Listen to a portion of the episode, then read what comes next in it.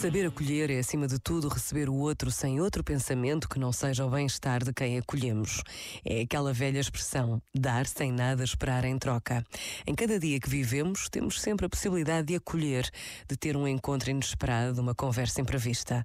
Um sorriso, uma escuta atenta, uma ajuda concreta podem fazer toda a diferença. E Deus permanece. Pensa nisto e boa noite. Este momento está disponível em podcast no site e na app.